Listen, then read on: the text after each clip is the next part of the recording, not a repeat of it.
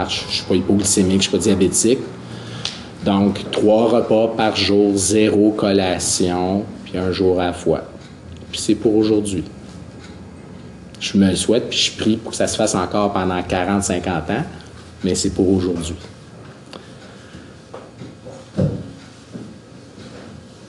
Mes heures de repas aussi sont importantes. Je déjeune entre 6 h et 8 h le matin parce que j'ai une prise de médicaments aussi à prendre. Je vais revenir plus tard. Le dîner, c'est entre midi et 1h30. Puis le souper, 17h30, 17h, 19h30. Moi, on ne met pas mon plat principal devant moi à 20h. Ça ne marche pas. Parce que je vais, je souffrir d'inanition. Je vais être vraiment faible. On va voir des étoiles. Je vais me mettre à... Je vais tomber. Parce que je surfe vraiment de repas en repas. Le matin, quand je me relève, pour savoir si j'ai eu un sapristi de beau 24 heures avant, ça gargouille s'il vous plaît. Fait que donc, je m'alimente, je me sustente. Le déjeuner, c'est rendu mon repas le plus important. Je vous ai dit tantôt que je compulsais de 8 heures à minuit soir. Donc, je ne déjeunais pas avant. J'étais sur le lendemain de veille. Toutes les belles cochonneries qui font crunch-crunch, qui remontent, qui font des brûlements d'estomac et compagnie. Fait que donc, tu déjeunes pas. Mon déjeuner, euh, ça fait peur. Quelqu'un qui déjeune chez nous, puis qui sait pas qu'est-ce que je fais, puis c'est ça, il regarde ça, puis il fait C'est-tu sérieux? Deux tranches de pain, deux œufs, une banane, un morceau d'ananas aussi gros que ma banane, puis un café. Ça peut être ça. Le lendemain, ça peut être deux crêpes sans gluten, deux tranches de jambon, encore une banane, une poire, un café. Ça, c'est un déjeuner. Le dîner, la semaine, le restant du souper de la veille. Ma première abstinence que j'ai faite, parce que quand on parle de l'abstinence, c'est plusieurs abstinences qu'on met ensemble pour en faire une grosse abstinence. Ma première abstinence que j'ai prise, c'est de ne plus aller chercher mes lunchs au restaurant du lundi au vendredi. Parce que j'allais en chercher 4 à 5 par semaine. Fait qu'en 45 minutes, qu'est-ce que tu réussis à te ramasser dans un restaurant? La cochonnerie. Donc, ça, c'est l'abstinence que j'ai, que je tiens depuis presque 50 mois, bien, euh, dans trois jours. À la grâce de Dieu, un jour à la fois. Donc, après ça, on peut changer plein de choses. Tranquillement. Parce que la clé, c'est la progression et non pas la perfection. Fait qu'à un moment donné, je me suis dit, bon, ben correct, parfait, là, là, là, euh, les desserts, ça te met trop en danger. Le sucre, là, la crème glacée, toutes ces choses-là, ça pue d'allure, ça marche plus. Fait que je finis par l'enlever. Puis, c'est une progression. Avant, mes déjeuners, euh, ils étaient souvent constitués de deux œufs. Un moment admettons, euh, je me fais euh, pain doré. C'était pain doré, deux œufs, banane, euh, une pomme, puis un moment donné, je fais Ah, je vais essayer de faire un effort. Enlevé un œuf. Ça allait plus, ça marchait pas. C'était trop vite, c'était pas le temps. Les obsessions étaient revenues. J'étais colérique je commençais à avoir faim euh, entre, déjeuner, entre déjeuner et dîner vers 10 h le matin au lieu que ce soit vers 11h15, 11h30. Ça, je reparle à mon parrain. Qu'est-ce qui se passe? Remets-le, remets-le. C'est pas le temps, là. T'es juste trop fort, c'est trop vite. Fait que c'est une progression. faut se regarder, faut s'écouter, faut écouter son corps, faut écouter son âme. Comment que ça va, là? T'es-tu stable? Ça a-tu de l'allure, là? Il ne faut pas tomber dans la volonté déchaînée non plus. La volonté déchaînée, là, c'était pour les régimes. On ne veut plus vivre ça.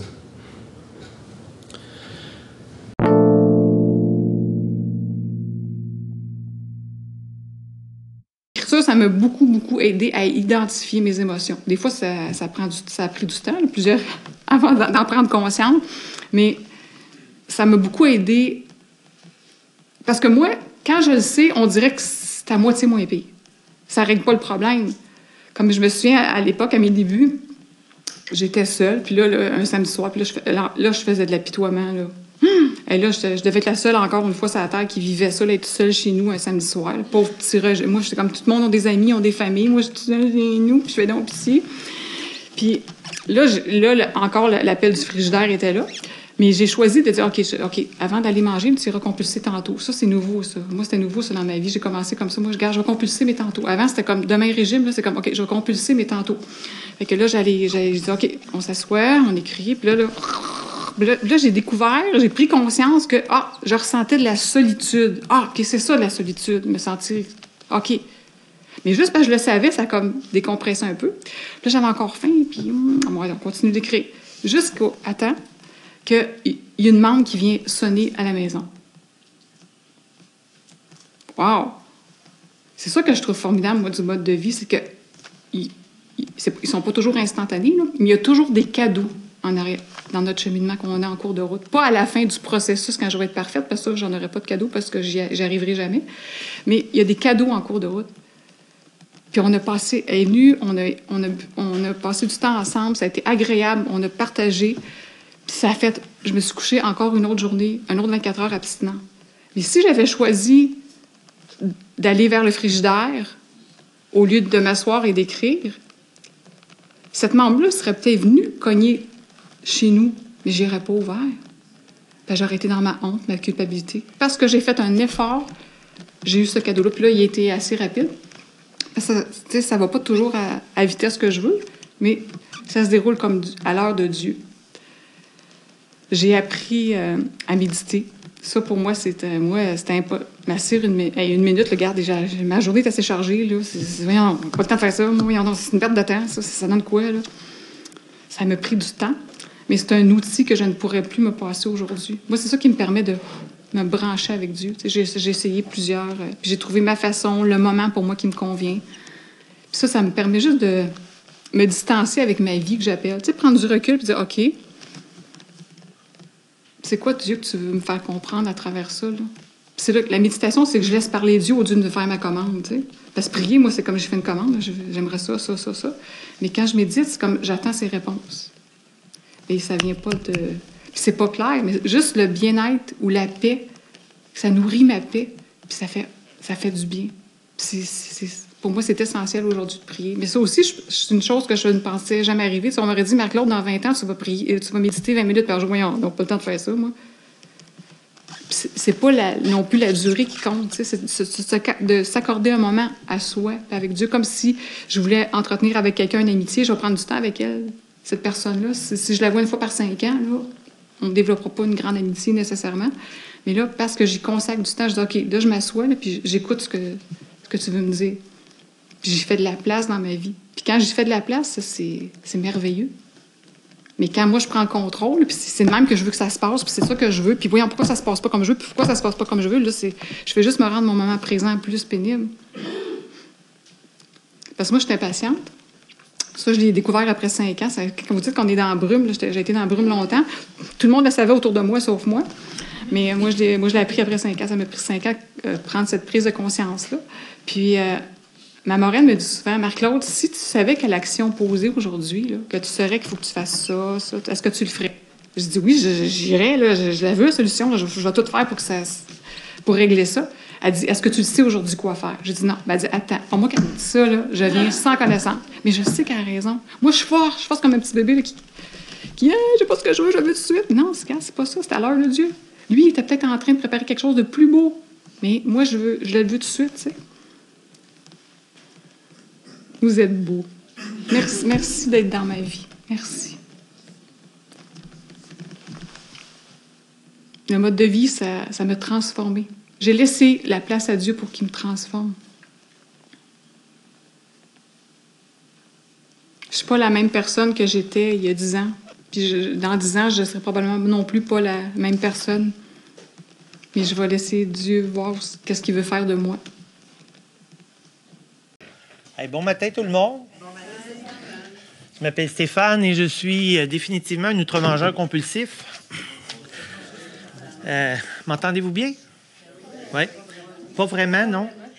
M'entendez-vous mieux comme ça? Oui. OK. À chaque congrès, puis quand je parle dans le micro, là, il y a un paquet d'idées qui me posent dans la tête. Qui sont. On les nommera pas. On va y remettre à Dieu, par exemple. Euh, c'est important pour moi que, que, je me rappelle, quand je vous dis que je suis un outre-mangeur compulsif, euh, que je me rappelle c'est quoi que je veux dire par là. Euh, quand je dis que je suis un outre-mangeur compulsif, je vous dis que j'ai un problème avec la nourriture, que je suis absolument incapable de gérer mon poids, ma consommation de nourriture, ma façon de manger, mes comportements alimentaires sans aide. Alors, dire que je suis un outre-mangeur, c'est pas juste un gros qui outre-mange ou qui mange beaucoup. Euh, je suis quelqu'un qui a des comportements alimentaires qui sont euh, troublants dans certains cas. Je vais essayer de vous en raconter quelques-uns euh, pour l'identification.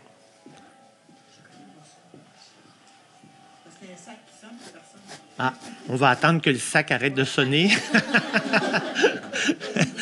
ouais je sais pas si vous étiez là dans le partage avant, là, mais c'était tellement un beau partage que je me dis, on pourrait laisser ça comme ça, puis ça serait beau. Alors, ça me stressait de partager après ce que j'ai entendu.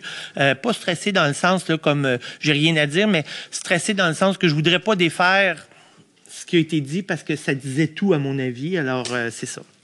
Fait que, on va dire, comme mon parrain m'a dit, euh, tu as juste à raconter l'histoire de Stéphane, ce que tu étais avant, ce qui est arrivé, puis comment tu es maintenant. Mais je voulais surtout vous parler, moi, de la persévérance dans le mode de vie parce que j'ai rencontré OA, j'avais 16 ans. Je suis rendu à 52 ans, donc ça fait 36 ans que je connais les outre-mangeurs anonymes. Euh, j'ai eu une rechute de 10 ans là-dedans et je suis de retour depuis les 16 dernières années. Alors, euh, je vais surtout me concentrer sur les 16 dernières années euh, de rétablissement, mais ça fait partie de mon histoire aussi, tout ce, long cheminement-là. Puis, euh, il y a, une, un besoin pour moi de, de, trouver des façons de rester euh, engagé dans ce programme-là quotidiennement. Euh, comme Claire le disait tantôt, là, c'est comme si je veux pas avoir faim, si je veux que ma vie soit reste quand même de façon équilibrée, j'ai besoin d'avoir une forme spirituelle. Puis ce programme-là m'apporte cette forme spirituelle-là. Et comment on peut faire pour répéter quotidiennement cet engagement-là que ce programme-là nous demande de faire. Alors, j'aimerais ça vous emmener dans ce petit bout-là. Mais tout d'abord, je vais me présenter comme outre-mangeur. Alors, euh, euh, moi, j'ai commencé euh, jeune à outre-manger. je vous dirais que vers l'âge de 6 ans, la compulsion faisait déjà partie de ma vie. Puis à l'âge de 9 ans, j'avais assez pris de poids parce que je suis un enfant qui a connu l'obésité pour que mes parents s'inquiètent de cette situation-là dans ma vie euh, m'emmène voir un médecin et euh, qu'on cherche des solutions pour essayer de régler ça euh, en famille. La solution à l'époque, elle s'appelait WW pour respecter l'anonymat de, de cet organisme-là. Euh, et euh, j'ai été inscrit, bien malgré moi, euh, dans une salle où il y avait plein de madames qui, se faisaient applaudir quand ils perdaient une livre, puis je me faisais aussi applaudir quand je perdais une livre. et ben, c'est ça. Mes parents m'ont mis au régime une première fois. J'ai perdu un premier 35 ou 40 livres. J'ai perdu le, le, compte de ce moment-là. j'ai connu un sentiment de fierté immense de me retrouver mince la première fois à 9 ans. Euh, c'était un vrai cadeau dans ma vie et de sentir que tout le monde en famille, tout le monde alentour de moi était fier de cette affaire-là, euh, ça a eu un impact négatif. Je vais vous expliquer pourquoi. Parce que à l'âge de 9 ans, il s'est déclenché quelque chose en dedans de moi. C'était l'obsession de toujours être là, de toujours recevoir ça. Euh, comme je suis un outre-mangeur compulsif, euh, je ne savais pas que j'étais impuissant devant la nourriture, mais au moment où on m'a dit que j'avais atteint mon poids, ce soir-là, je suis allé fêter, même si j'avais 9 ans. Et j'ai recommencé à manger drette là, et j'ai repris tout le poids que j'avais perdu en quelques mois. J'avais tout repris avec tout ce que. Qu'est-ce que tu as fait? Puis comment ça se fait que tu fais ça? Puis voyons, tu étais tellement bon. Puis avec toute la déception euh, qui vient avec la reprise de poids, tout ça. Euh, dans mon esprit d'enfant, il y avait cette obsession-là de revenir dans la façon que j'avais mangé durant cette longue période-là. J'ai pas été capable tout de suite. Ça a pris quelques mois, voire même quelques années avant que je puisse reperdre encore une fois le plus que j'avais gagné et cette partie-là. Et à quelques reprises dans ma vie, j'ai passé du temps à faire ça. Euh, je viens d'un milieu dysfonctionnel et euh, il y avait un alcoolique en rétablissement dans mon entourage. Donc, j'ai été euh, touché rapidement et très jeune par le mode de vie d'une autre fraternité, mais c'est quand même les mêmes étapes. Et je m'identifiais aux alcooliques. J'entendais des alcooliques partagés, là. Puis je me disais, Asti, je suis pareil comme vous autres. Je disais pas Asti, probablement à l'époque, j'étais jeune, j'étais un petit peu trop jeune. Quoique j'étais ado, je devais commencer à sacrer un peu. Ça sacrait chez nous. Fait que ça se peut que j'en lâche une coupe aujourd'hui, là. euh, j'entendais un alcoolique partager l'obsession qui vivait par rapport à l'alcool, comment ça se mettait dans son esprit? C'est comme, non, j'en prendrai pas, puis ben oui, je pourrais juste en prendre un, puis on va être capable de ce coup-là. Puis c'était la même Moses d'affaires qui se passait pour ce que j'avais dans mon frigidaire ou ce que j'avais le goût de manger. Alors c'est comme, je me suis identifié très rapidement à ce genre de comportement-là. Puis je disais, moi, là, je suis comme un alcoolique de la bouffe. J'avais 13 ans, 14 ans, puis je m'exprimais déjà comme ça dans cette, autre fraternité-là. Euh, à un moment donné, j'ai entendu parler qu'à Montréal, il existait quelque chose qui ressemblait euh, à, Alcoolique Anonyme. Ça s'appelait Obèse Anonyme à l'époque. Et euh, euh, c'était OA qui avait été comme formé. En tout cas, on entendait parler. mais j'étais un petit peu trop jeune. J'étais à l'extérieur de la ville et j'ai pas été. Et il y a eu une émission d'information publique que Jeannette Bertrand avait faite. Et j'ai vu des outre-mangeurs cachés là, de dos qui partageaient leur leur souffrance, mais leur rétablissement aussi avec Outre-Mangeur Anonyme. Et euh, j'ai décidé de, de, trouver cette fraternité-là à ce moment-là. Alors moi, je suis arrivé il y a 36 ans. Euh, avec un paquet de nouveaux euh, dans une réunion au à Montréal je pensais qu'il y avait 70 personnes dans la salle, 70 membres dans la salle. Finalement, il y avait, je pense, 6, membres, puis on était 60, 60 64 nouveaux qui sont arrivés ce soir-là. Euh, durant dix ans de temps, je me suis euh, laissé aimer par la gang qui était là, laisser gagner par l'amour que je trouvais là, euh, laisser apprivoiser euh, par rapport aux puissances supérieures, par rapport à toutes sortes d'affaires, le jargon qu'on qu'on apprend en haut. J'ai fait beaucoup d'expériences aussi. J'étais jeune euh, et j'essayais de manger des affaires, de ne pas en manger. Puis il y a des aliments qui me ramènent toujours à la même place. Alors, comme l'alcool, moi, j'ai dû admettre que certains aliments c'était préférable de ne pas y toucher parce que c'est des aliments qui vont soit déclencher de la compulsion ou soit déclencher l'obsession. Alors, euh, puis c'est pas faute d'avoir essayé. Durant ces dix années-là, je les ai essayés souvent. On arrête d'en manger, on en prend un petit peu, puis on essaie de le contrôler, puis on n'est pas capable. Puis si au bout de trois mois, parce que ça ne s'arrête pas comme on veut, euh, on rasseille encore, on n'en mange pas, et là, on rasseille encore un an plus tard, et ainsi de suite. Alors, c'est comme ces dix années-là ont été un petit peu comme ça. Et à l'époque, on parlait pas beaucoup du programme de rétablissement. On parlait d'abstinence. Puis il y avait comme une sorte de, nonchalance par rapport à comment on appliquait notre programme. Il y avait une nonchalance comment on appliquait aussi notre, notre, notre abstinence. C'est comme euh, euh, on s'abstenait de certaines affaires puis on arrêtait ça là. Puis on attendait d'être prêt pour faire notre programme. C'était la meilleure façon de faire parce que sinon, ça nous bousculait. Puis bon. Euh, et malgré ça, moi, j'ai connu une perte de poids d'environ 70 livres. J'étais un adolescent qui avait peur de marcher sa rue, qui restait pas toute seule le soir. Euh, je me sentais invalide. J'aurais aimé ça, moi, être rendu sur mon lit de mort, puis pas avoir à franchir de l'adolescence jusqu'à la vie adulte. Alors, je savais pas comment vivre. J'avais l'impression d'être vraiment invalide. Alors, moi, j'aurais aimé ça qu'on qu'on m'emmène. Je voulais pas mourir, je me serais pas enlevé la vie, mais j'aurais aimé ça qu'on m'emmène à 75 ans et dire Bon, là, ma vie fini. Je suis bien fier de ça. Puis, euh, bye tout le monde. Puis, bon, c'est comme si je me voyais pas passer à travers tout ça. Euh, et OA m'a donné une capacité de vivre que je que j'avais pas. Alors moi, j'ai appris à vivre avec des membres haut, j'ai appris à, m'affirmer, j'ai appris à, me tenir debout. Je suis retourné à l'école, je suis tombé en amour. Euh, je me suis marié, j'ai eu des enfants euh, dans cette première vie-là. Et tout ça, ça a pris beaucoup d'espace dans ma vie. Puis à un moment donné, euh, j'ai fait un petit peu moins de meetings j'ai été un petit peu moins vigilant par rapport à mon plan alimentaire. hier, j'entendais quelqu'un qui disait J'ai besoin de me faire rappeler quotidiennement ou régulièrement que je suis impuissant devant la nourriture et que j'ai besoin d'aide.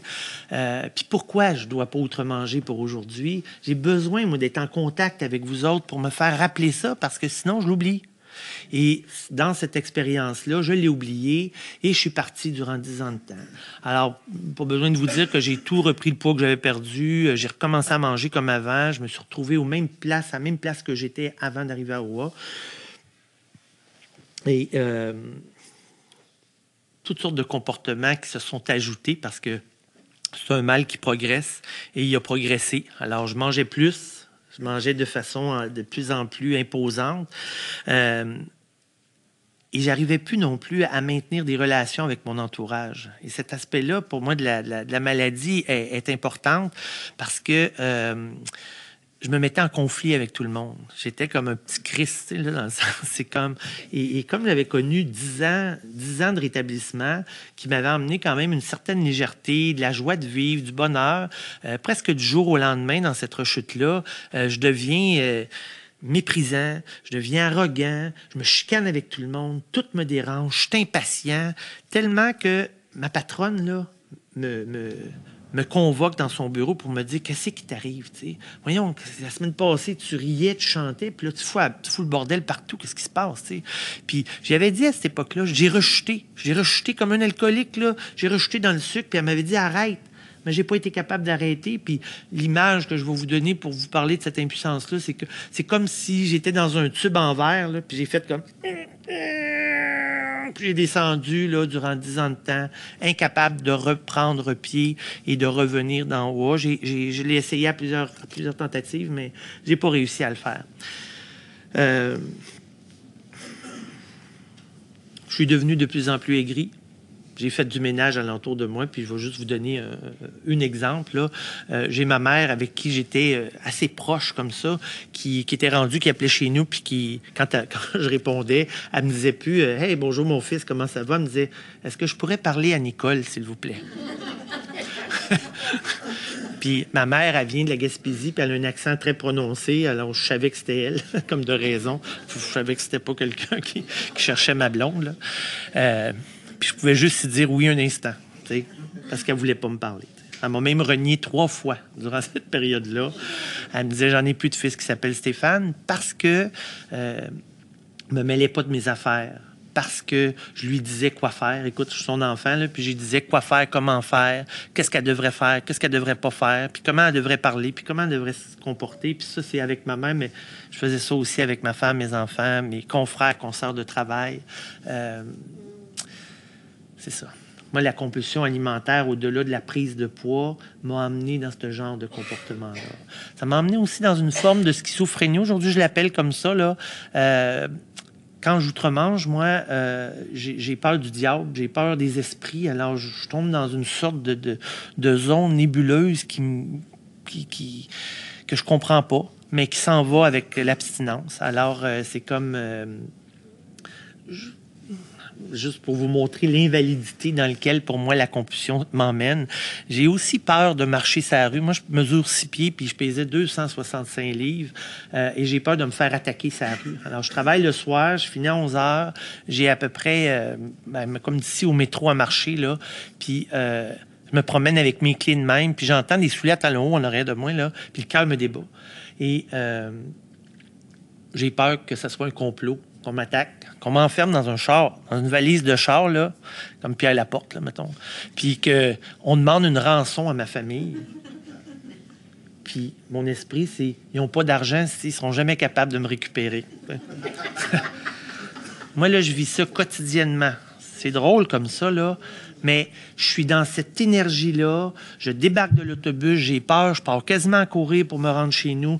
Je débarre la porte, comme s'il y avait vraiment un maniaque en arrière de moi. Je rentre dans la maison. Première affaire que je fais avec mon manteau, mes bottes, ça, c'est de m'en aller au frigidaire, me craquer avec du jus, de la bouffe, jusqu'à temps que je m'apaise et que je puisse enlever mon manteau, enlever mes bottes puis sentir.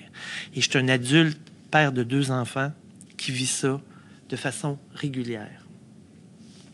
On a un chalet, ma femme part pour la fin de semaine, parce que je travaille une fin de semaine sur deux. Et là, j'ai des roches de, ils appellent ça du craving en anglais, là, ou je sais pas comment ils ont, ils nommé ça matin, là, mais des, des compulsions alimentaires. Alors, me fait venir du restaurant, des grandes quantités. On pourrait manger six là-dessus. Et je mange ça d'une façon tellement vide là, que je m'étouffe avec. C'est comme ça bloque dans mon. Puis là, je bois, puis c'est comme, je me dis, ça n'a pas de bon sens, mais je continue de manger comme ça. Je suis incapable de ne pas faire ça. Puis là, je m'enlise dans, dans la folie, de la peur, puis tout ça, et, ainsi de suite, puis ça ne finit plus. Alors, je suis un outre-mangeur compulsif qui a perdu la maîtrise de sa vie. Alors, euh, il y a 16 ans. J'ai jusqu'à quelle heure? Moins quart, OK. Il y a 16 ans, euh, je suis dans un bas fond que j'ai jamais connu. Je suis dans un désespoir que j'ai jamais connu. J'ai plus personne qui veut venir travailler avec moi. J'ai une femme qui veut s'en aller. J'ai des enfants quand je rentre dans la maison qui s'en vont dans leur chambre. Euh, ma mère veut plus me parler. Euh, j'ai un médecin qui se demande comment il va prendre soin de moi parce que euh, je suis hyper tendu, je, veux y faire plaisir, j'ai peur qu'il me chicane. Alors j'arrive puis j'y tends mon bras pour qu'il prenne ma pression, puis euh, je suis arrangé de même parce que j'ai peur qu'il trouve ma pression trop haute. Fait que des fois, est trop haute, fait que là, il augmente les pilules. La fois d'après, j'ai été un petit peu plus clean. Fait que là, il prend ma pression, je suis trop bas. Il sait pas quoi faire avec moi. Euh, des fois, je peux aller jusqu'à prendre 10, 12 livres dans le mois que je l'ai vu avant. Et le repère doit être le plus proche possible du poids qu'il m'a vu en me purgeant la journée d'avant, en ne mangeant pas, même si mon rendez-vous est à 3 heures l'après-midi, puis que j'ai pas besoin d'être à jeun, il va juste prendre ma pression. Là, ben, moi, je suis à bois pas d'eau, bois pas de café, mange rien.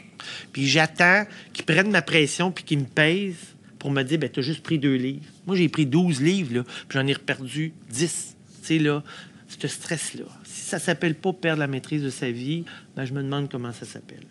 Euh, je me pèse aussi 40 fois par jour. Puis quand je dis 40 fois, là, je, ne lésine pas. Il y a des tuiles dans, dans, la maison chez nous, puis il y a des planches, là. Puis je commence à la première, puis là, ça pèse 200, mettons, 48.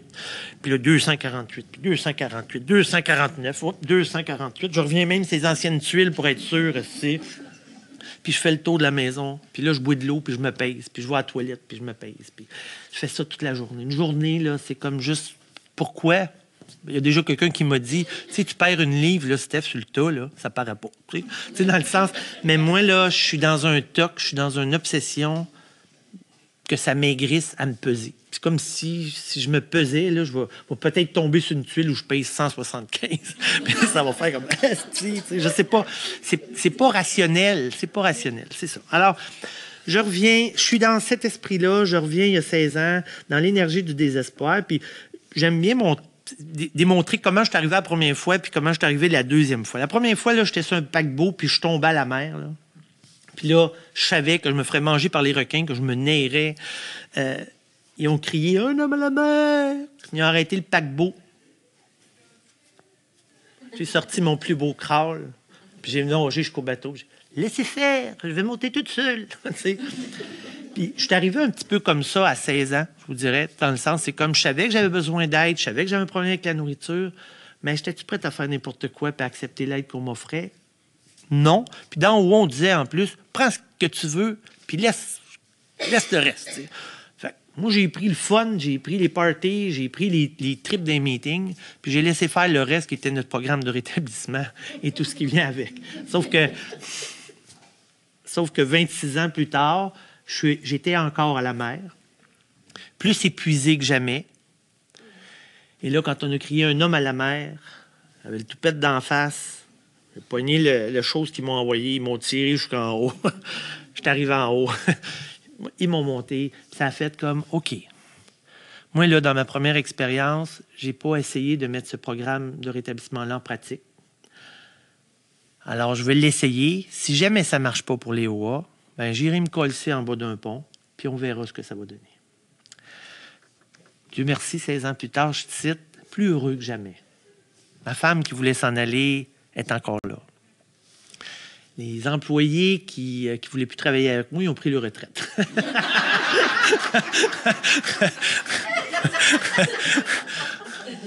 Mais les jeunes qui travaillent avec moi, les plus jeunes qui travaillent avec moi, ils ont le goût d'être avec moi. je trouve ça le fun de, dégager une, énergie qui va dans le sens d'attirer les gens au lieu de repousser les gens. Alors, il y a ce beau cadeau-là qui m'a été offert dans ma vie. Alors, euh, c'est ça. Fait que je suis arrivé avec l'énergie de mettre ce programme-là en pratique. Et Aujourd'hui, avec du recul, là, je me dis, oui, il y, a ma, personnalité compulsive, mais je pense qu'il y a eu comme la grâce de cette force, de cette puissance supérieure-là, euh, qui m'a aligné comme il faut. Qui m'a vraiment, là, parce que j'ai des fioles que j'essaye d'emmener dans le programme, puis ils en arrachent, ils essayent, Chris, puis ils sont même pas capables de faire l'effort de, de mettre les 15 minutes que je leur offre de faire avec eux autres. Puis je sais que j'ai pas été capable, certains moments, de le faire. Donc, c'est comme je pense qu'il y a eu la grâce qui m'a goroché dans le programme pour que je puisse le faire. Alors, je me suis engagé à travers les, premières, les premiers euh, meetings que j'ai faits euh, à tenter de mettre le programme de rétablissement en pratique. Je ne savais pas encore comment. Je le dis dans chaque partage, je vais leur dire encore. Il y avait une fille une vieille membre que je connaissais qui était à Ville-Saint-Laurent, euh, qui, faisait la documentation. Puis est arrivé dans la salle en criant Aimez-vous ça, vous autres, les combos Et Moi, les combos, j'aime ça parce que on en mange toujours un peu plus, puis on goûte à toutes sortes d'affaires. Puis ça, c'est comme je suis un ultra-mangeur. Alors, euh, elle a dit si vous avez déguisé, si vous avez décidé de vous engager à fond dans le programme de rétablissement, là, ben, j'ai le combo qu'il vous faut. Puis là, elle montre le, cahier d'exercice des 12 étapes et le, le livre des 12 étapes. Puis elle nous dit ça, ça va vous aider à passer à travers le programme de rétablissement. Moi, je suis parti avec ce désir-là de passer à travers le programme de rétablissement. Et, je dois vous dire, c'est sûrement la plus belle et la meilleure décision que j'ai prise dans ma vie pour rétablir ma vie, pour renaître à ma vie. J'aime le thème, là. Euh, renaître à ma vie avec ce, cadeau-là que ça m'a offert. Alors, euh, j'ai appris à travers la première étape, un, que j'étais un menteur, que j'étais malhonnête. Euh, parce que la première étape m'a fait travailler la rigoureuse honnêteté, euh, de regarder honnêtement mes comportements alimentaires, ma façon de manger, tout ce que j'avais fait, dont me peser 40 fois par jour, dont euh, me purger pour que mon médecin puisse me peser, puis que je pèse le moins. Vraiment regarder ça de façon honnête de ne pas mettre aucune réserve dans ce que j'écrivais là-dedans. Je le faisais pas pour faire plaisir à personne, je l'ai fait parce que je voulais ne plus jamais retourner outre-manger comme avant. J'ai réalisé aussi que les comportements qui venaient avec la compulsion alimentaire étaient beaucoup plus graves que juste être gros, pas avoir de linge à me mettre sur le dos de saison en saison.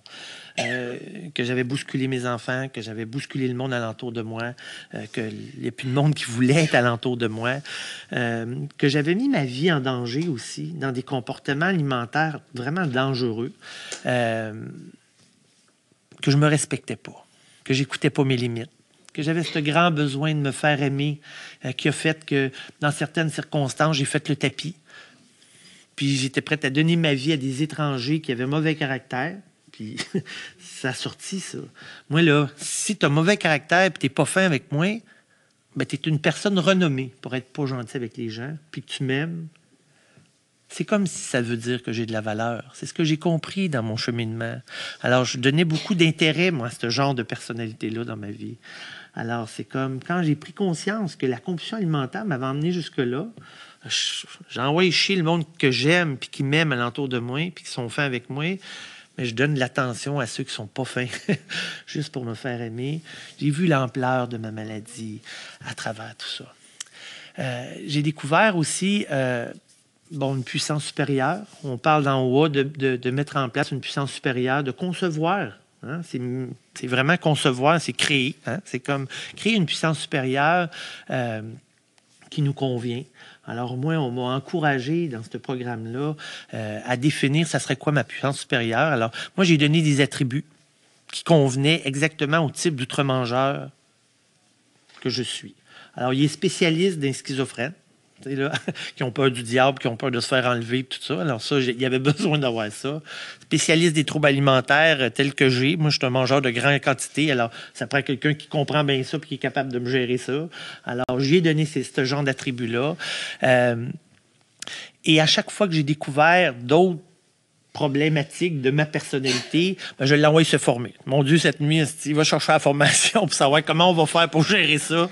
J'ai besoin de toi là-dedans. Puis, il y a toujours eu quelque chose qui s'est mis en place dans cette ouverture-là.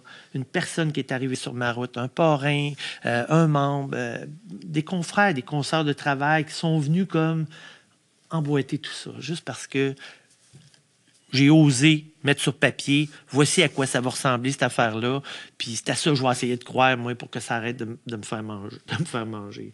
Puis je dois vous dire que quand j'avais 16 ans, là, je partais de plus loin, là, puis on m'avait dit que juste fermer mes yeux puis penser à la belle gang avec qui je cheminais, là, dans mes groupes, là, ça serait assez pour que j'aille pas autre manger. Alors, à 16 ans, pour pas rentrer dans un dépanneur, là, je fermais mes yeux et j'ai mon Dieu, ma gang, aidez-moi à pas passer devant le dépanneur. Puis je faisais un carré, aussi, un grand carré de chemin pour, pour, éviter de passer devant le dépanneur. Puis j'ai pu cumuler des journées d'abstinence grâce à cette conception-là. Alors, c'est comme, ça prend pas grand-chose.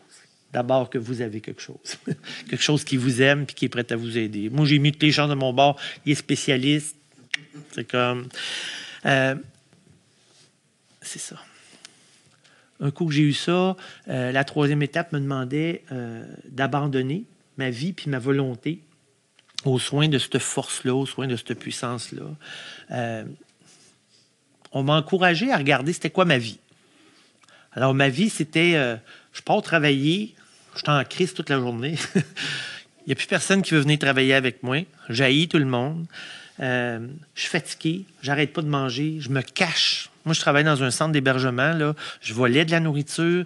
Je cachais mes poubelles. Moi, je mangeais beaucoup. Là, avant d'arriver au dîner, je mangeais beaucoup. Puis je mangeais des biscuits de résidents. Là, puis c'était dans des petits sacs. Puis comme j'en mangeais tellement, je regardais la poubelle. Je me disais, ça n'a pas de bon sens. Je revirais la poubelle à l'envers pour, pour cacher que j'avais pris, mettons, 22 petits Christophe de petits sachets de biscuits là, avant le dîner pour être en mesure d'arriver au dîner puis dire à la fille de la cuisine qui me demandait à chaque jour, c'était une amie, là, elle me disait Tu manges un cochon aujourd'hui ou bien non, tu manges raisonnable Elle me demandait ça à tous les jours. Puis il y, a des journées, je disais Moi, manger raisonnable. Ah, puis fuck, est-ce que moi ça comme un cochon? puis elle commençait raisonnable, je voyais l'assiette, puis là, c'était comme, elle m'en mettait plus, elle m'en mettait plus parce que. Alors, c'est ça. Euh,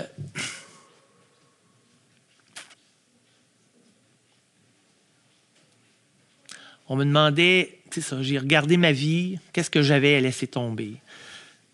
J'avais une job que j'aimais pas, du monde qui m'aimait pas dans ma job, j'étais curé d'être là. Je me battais avec la nourriture, je me battais avec la maladie. Euh, j'avais une femme qui voulait s'en aller. J'avais des enfants qui avaient plus le goût d'être à côté de moi. C'était à ça que je tenais le plus. Garder ça. Et la troisième étape, elle me demandait de dire euh, OK, mon Dieu, je te leur remets ça aussi. Ma femme, mes enfants, je ne veux plus aller manger, moi. je vous rappelle que c'est un Dieu d'amour. c'est pas un chien. Alors, ma blonde est encore là, euh, plus amoureuse que jamais. Euh, un, autre beau cadeau de ce programme-là. Mais l'effet, pour moi, de, prendre le temps de mettre sur papier, OK, je te donne juste que ça, c'est une façon de dire, je vais te faire confiance sur le poids que je dois peser, comment je dois manger, comment je dois vivre mes affaires, où est-ce que je dois travailler, avec qui je dois être, et ainsi de suite. Moi, là, je suis prête à me laisser aller. Et on dit dans notre documentation là, que plus grand sera ce lâcher prise, là, plus spectaculaires seront les résultats. Moi, je me considère là, comme quelqu'un qui vit quelque chose de spectaculaire comparativement d'où je viens. C'est peut-être bien ordinaire pour les gens qui ont des vies, des vies spectaculaires. Mais moi, dans la condition où j'étais, incapable de rester tout seul à la maison, incapable de, de, me faire confiance, incapable de me trouver un travail qui avait de l'allure, incapable d'être avec les gens, c'est extraordinaire ce que je suis capable de faire dans ma vie présentement avec ce programme-là. Alors, c'est comme ça. Ensuite, on rentre probablement pour moi dans ce qui a été le plus euh, bénéfique, je dirais, là, puis qui, qui, qui, est vraiment l'aspect que, qui est le plus important de mon programme puis de mon rétablissement, c'était d'aller faire le travail entre la quatrième et la neuvième étape. Ce, qu'on, ce que peu d'entre nous avaient fait dans ma première vie et qui, malheureusement, quand je suis revenu, peu avaient aussi passé en travers. Il y avait beaucoup de monde qui avait amorcé des, des, des tentatives, puis qui avait il y avait beaucoup de monde en processus de quatrième étape, mais peu avaient été loin dans le programme. Euh, puis on ne savait pas trop comment nous orienter là-dedans, parce que moi, je, suis quelqu'un qui a posé beaucoup de questions. Puis comment tu fais ça, toi, ta quatrième? Comment tu fait ta cinquième? Puis, tu sais, là, dans le sens, c'est comme. Puis il y avait peu d'exemples. Ben, du monde, c'était nébuleux, en tout cas. Les réponses que j'ai reçues étaient assez nébuleuses. Puis il y a quelqu'un qui, à un moment donné, m'a dit Moi, je me suis collé au gros livre des alcooliques anonymes. Dans le gros livre des alcooliques anonymes, il y a le chapitre Notre méthode. Alors, va fouiller là-dedans, puis tu vas trouver l'angle dans laquelle je te suggère d'aller faire ton programme. Et dans ça, il n'y a pas de niaisage. En tout cas, j'ai aimé, moi, l'aspect directif de ça, que, puis qui est correct. Dans WOW, on est plus fleur bleue, puis on, on se prend avec plus de douceur, puis je pense qu'on a besoin de ça aussi. Mais à un moment donné, on peut pas... Ben, en tout cas, j'ai pas envie de passer 30 ans à me flatter à Bédène, puis à me demander si, j'étais dans le sens, c'est comme à un moment donné, euh, il y a comme euh, une énergie qui vient d'Alcoolique Anonyme qui, pour moi, m'a fait du bien, qui faisait comme, tu niaises pas avec l'époque, tu te ménages pas, puis c'est ça que tu as à faire, puis je veux dire, tu ménages pas ta petite personne, tu y vas. Alors, je suis parti avec ça. Euh, et j'ai passé entre la puis je veux aller, euh, je veux aller tout de suite à partir des étapes d'entretien parce que j'ai fait ce grand nettoyage là entre la 4 et la 9e. J'ai vraiment l'impression que je suis rentré dans ma maison, que j'ai enlevé les toiles d'araignée, que j'ai gratté la peinture, que j'ai jeté les meubles qui étaient plus bons, j'ai lavé mes vitres, j'ai repeinturé, j'ai mis ça le plus clean que je pouvais et c'était habitable. Habitable sans avoir besoin d'outre-manger, habitable euh, sans avoir un paquet d'affaires qui me ramènent toujours dans mon histoire du passé, ou si je suis en tabarnak, puis j'ai de la peine, puis tout ça. Alors, le grand nettoyage avait été fait. Euh, on arrive en dixième étape, puis il y a une dixième étape qui nous dit qu'il euh, va falloir entretenir ça régulièrement, cette affaire-là. Alors, on va continuer de faire l'inventaire, on va continuer de trouver des torts, on va continuer d'admettre nos torts, un peu comme on a fait en quatrième, puis dans le processus. Quand j'ai des torts, généralement, j'ai des traits de caractère qui sont reliés à ça. C'est toujours les mêmes traits de caractère. Ce que j'ai trouvé en quatrième étape, là, ben, dans mes dixièmes, c'est toujours les mêmes problématiques qui reviennent. Toujours les mêmes traits de caractère qui sont collés à Stéphane, qui sont revenus à chaque fois dans chacune des situations, tout ça. Euh, il me reste dix minutes jusqu'à moins quart, tu m'as dit, c'est ça? Moins quart, OK. Il y a à peu près huit ans, je suis rendu à ma dixième étape et là, j'ai un estique de problème. À chaque fois que je suis confronté à un comportement malsain qui appartient à, l'aspect maladif ou, à des défauts de caractère que j'entre dans de moi, j'ai pas le goût de faire ma dixième. À chaque fois que j'ai mangé une affaire de plus, une tranche de pain de plus, une prune de plus, parce que je faisais ma dixième alimentaire aussi à l'époque, je veux pas faire ma dixième. Fait que là, je fais ma dixième quand je suis bien clean, puis quand ça va pas, j'arrête. Et là, j'arrête, j'attends que ça passe. puis quand c'est passé, ah, je reprends ma dixième. Pas à ça que ça devrait servir. si on veut être dans rigoureuse honnêteté, une dixième, ça devrait être de me regarder quotidiennement, puis surtout regarder les aspects plates de ma vie pour continuer de travailler ça. Puis j'y arrivais pas. J'y arrivais vraiment pas. J'ai essayé de le faire mentalement, j'ai essayé de le faire par écrit. Je me suis fait toutes sortes de feuilles, une dixième en béton, mais je suis pas capable de la mettre en place. J'arrive au congrès il y a huit ans. Je partage ça avec une vieille membre. Elle me dit C'est drôle que tu me parles de ça. ça fait à peu près six mois que je la fais quotidiennement. Puis je me suis engagé avec ma marraine à y envoyer. Puis elle dit ça dit, on se l'envoie. Je ne le lis pas nécessairement, mais moi, ça m'a obligé, ça m'oblige, un engagement envers moi-même de le faire quotidiennement. Puis je le fais. Puis hey, t'acceptes-tu que je reçoive ta dixième? puis je t'enverrai ma dixième? en tout cas, je n'ai pas demandé si, euh, elle voulait la recevoir, mais t'acceptes-tu que je te donne ma dixième? Puis elle m'a dit bien sûr. Et euh, j'ai joint mon parrain à ça. Alors j'ai dit, je peux t'envoyer ma dixième en même temps. Euh, Et j'ai commencé à recevoir la dixième, parce que l'autre, elle m'a dit, je vais te l'envoyer la mienne. Et j'ai commencé à recevoir la dixième d'un autre outre-mangeur qui n'était pas parfaite. Si vous saviez le cadeau que ça l'a mis dans ma vie, d'avoir quelqu'un qui écrivait qui avait outre-mangé la veille une tranche de pain de plus, puis qui l'écrivait, qui était capable de dire, là, j'ai été obsédé hier, j'ai passé ma journée dans l'obsession. C'était comme, elle écrivait ça, je lisais ça, mais c'est comme, j'ai été abstinente aujourd'hui. Non, j'ai été obsédée toute la journée, puis ça. C'était comme, Wow, ça peut être aussi simple que ça, tu sais, c'est comme, ça peut être aussi simple que ça. Et tranquillement, j'ai appris à, à faire confiance au processus, à juste dévoiler, à juste continuer de regarder honnêtement l'outre-mangeur que je suis et que je serai probablement jusqu'à la fin de mes jours, à moins qu'on invente à un moment donné une pilule qu'on va tout prendre puis on va tout fermer ça. Mais pour l'instant, c'est pas encore inventé. Et je dois vivre avec le bonhomme impuissant qui reste impuissant, malgré que je vois bien. Là. Moi, là, quand je suis fatigué, j'ai plus faim. J'ai le goût de manger plus mal. Je suis attiré par des affaires qui m'attirent pas quand je suis en forme spirituellement puis quand je suis reposé. Et ça, je, suis obligé de dealer avec ça. J'ai beau avoir un plan alimentaire en béton, puis c'est écrit que c'est ça que je mange. Quand mon esprit outre-mangeur n'a pas envie de manger ce qu'il y a là, j'ai besoin d'aide. Je suis pas capable toute seule. Et Dieu, là, j'ai bien beau dire Mon Dieu, aide-moi, mon Dieu, aide-moi. Asti, c'est pas de même qui m'aide. Il m'aide quand je pense Asti, j'ai faim, j'ai besoin d'aide. Je prends le téléphone, j'appelle un autre outre-mangeur qui va me dire Es-tu fatigué? As-tu respecté ton plan alimentaire?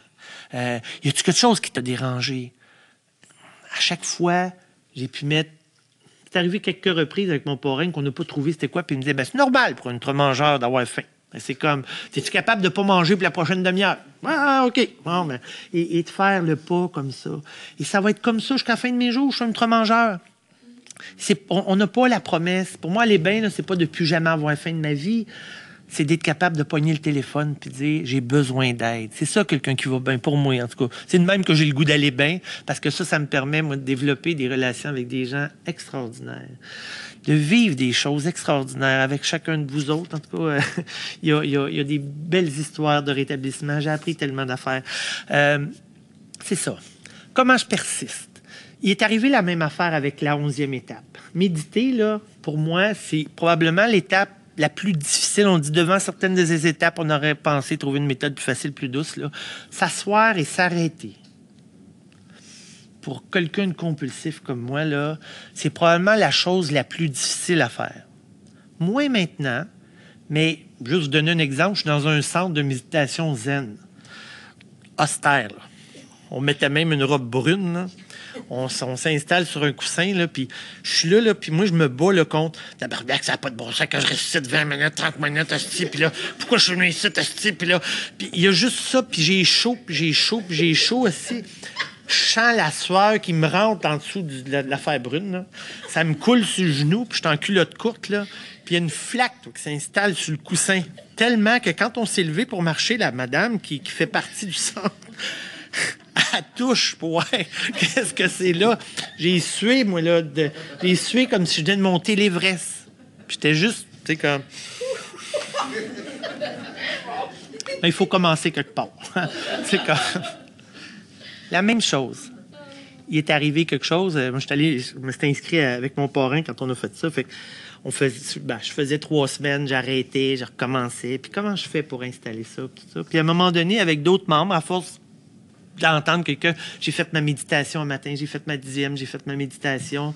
Ça a fait comme, je vais laisser tomber mes critères austères, là. Puis d'en haut, on a une petite phrase qui dit, la seule mauvaise méditation, qu'on fait, c'est celle qu'on fait pas. Alors moi, je me suis donné des petits objectifs. Un petit objectif de deux minutes pour commencer. Alors, regarde l'heure, puis... Il me reste une minute. Asti est faite. Il me dit que pour aujourd'hui, j'avais fait ma méditation. Depuis les... Je pense, ça doit faire un bon quatre ans, au moins cinq ans, quotidiennement, là, je suis arrivé à faire des 10 minutes, des 15 minutes, maintenant des 20 minutes, avec beaucoup moins d'intensité, quoique des moments que c'est encore de même. C'est comme, assis, OK, j'ai fait cinq minutes aujourd'hui. C'était le plus que je suis capable de faire dans l'énergie que j'étais. Mais mon Dieu, pas une moi. Puis juste ça, souvent, ça me donne juste le... d'avoir l'impression que j'ai fait quelque chose pour moi dans le sens de ce programme-là. Parce que il y a 16 ans, dans un congrès, il y a une membre OA qui avait huit années d'abstinence. Oh, je viens de penser au son, ça va être lettre, ça. Toutes les bruits que j'ai fait dans le micro. il y avait euh, une membre qui, a 16 ans, avait huit années d'abstinence. C'était ma première huit ans. J'en avais pas vu avant ça, là.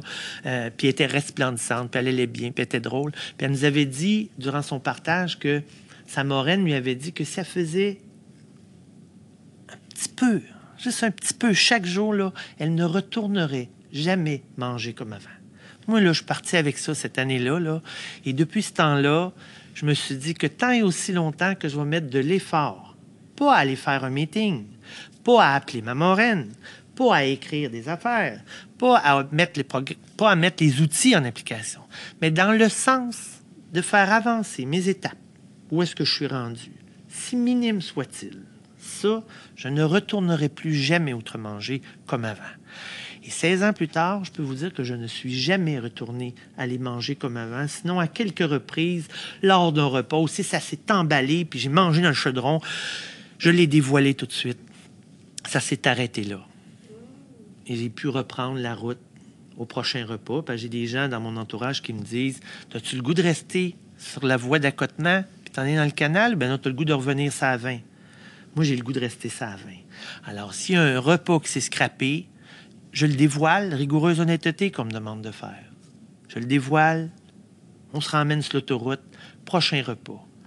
Je m'engage à le prendre selon le respect de mon programme alimentaire. Et ça reste comme ça. Euh, il arrive moins quart. Il est. à Quelle heure, moins quart? On est quoi là? 11 h, midi moins quart? Est midi moins quart. Moi, il y a 16 ans, il était 9h10 lors de mon premier meeting. Et le conférencier qui partageait a dit il est 9h10. Si tu n'as pas mangé en cachette depuis que tu es rentré dans la salle ici, ben, tu es au moins abstinent depuis ce temps-là. Là, puis ça peut commencer maintenant. Et moi, là, je vais bien depuis ce temps-là. Grâce à ce programme-là qui m'a amené à vivre ce que je viens de vous partager là. Alors, il est midi moins quart. Si tu n'as pas mangé en cachette depuis midi moins quart, c'est possible de se coucher à soir dans l'abstinence. Alors, moi, je vous souhaite de finir la journée dans cet esprit-là. Puis merci d'être dans ma vie parce que sans vous autres, je suis un outre-mangeur qui a la tête dans le frigidaire, qui est peut-être peut-être même mort à l'heure qu'on est là. Puis c'est certain qu'il n'y a pas une qualité de vie comme je peux la retrouver là maintenant. Alors, bonne fin de journée. Merci.